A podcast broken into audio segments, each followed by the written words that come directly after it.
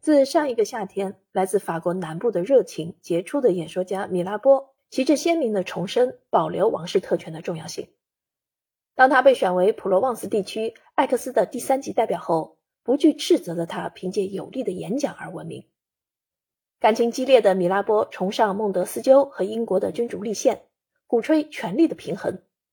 这些论点使得议会既不能处置国王，也不能消灭国王。十月。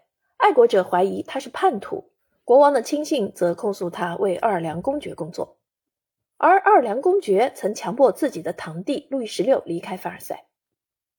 米拉波从1790年5月起就在公众场合和私底下玩着双面游戏，但他也经常掉入金钱的陷阱里。尽管他有着坚定的政治信仰，但这并不代表他就是大公无私的。在王后的支持下，国王慷慨地替他支付了债务的一部分。并且每月再给他一笔补助，以奖赏这位保皇党人士对王室所付出的努力。王室收到授权，允许在圣克卢度夏。米拉波秘密派人告知王后，他想要与他私下会谈。这个请求有点出人意料，因为他曾经在宪法辩论会上对玛丽·安特瓦内特恶语相向，试图把玛丽降为普通公民。但这也是为了重新提高王室的职权。总之。他绝不是故意针对这位他崇拜的女子。自从他在凡尔赛宫见过玛丽，他就对她钦佩不已。一七九零年七月三日，星期六，人们猜想这次秘密会见是在城堡底楼的客厅中进行的。米拉波平时的生活是非常混乱的，但为了这次会见，他打扮得过度优雅。他喷了很多的香水，佩戴的羽毛装饰之多，好像是去参加一场庆典。但这可能是为了转移别人对他那张丑陋面孔的注意。他的脸上布满了天花留下的疤痕，犹如魔鬼般的脸孔，实在有点吓人。这位来历不明的客人能如此顺利地和玛丽·安特万内特初次会面，多半是因为米拉波面对骚乱时所展现出来的勇气。王后对此十分赞赏。他同样写道：“国王真正所拥有的只有他的妻子。”我想他无法脱掉王冠生活，我也同样确信，如果他无法保住自己的王冠，那也就无法保住性命。在这个不幸的、忧虑的、犹如议会人质的女人面前，米拉波戏剧般的单膝下跪，亲吻她的裙边。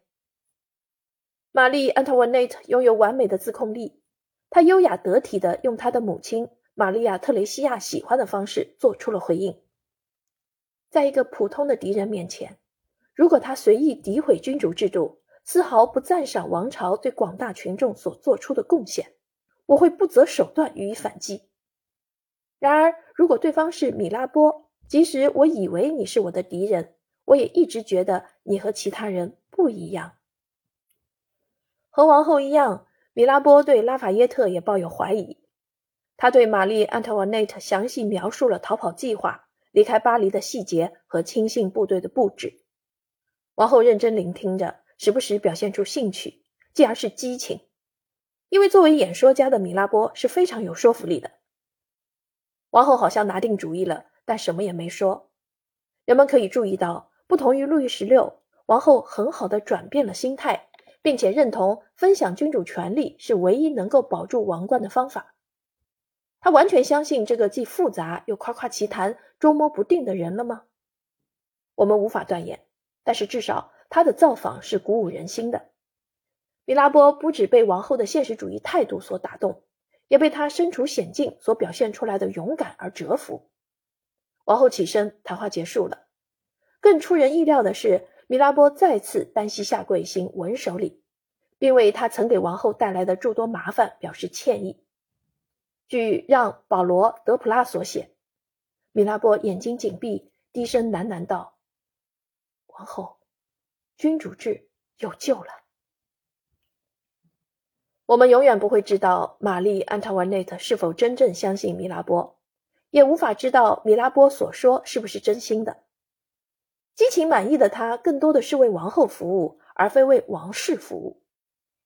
然而，玛丽·安特万内特还是继续听从国王的意见。可惜，国王总是优柔寡断。很快，米拉波和王室的秘密会面暴露了。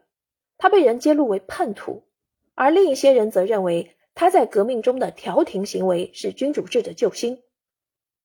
总的来说，这次会面并没有实质性的结果，他只是向王后阐述了实施君主立宪制的必要性，但他并没有完全说服他，也没有得到国王的认可。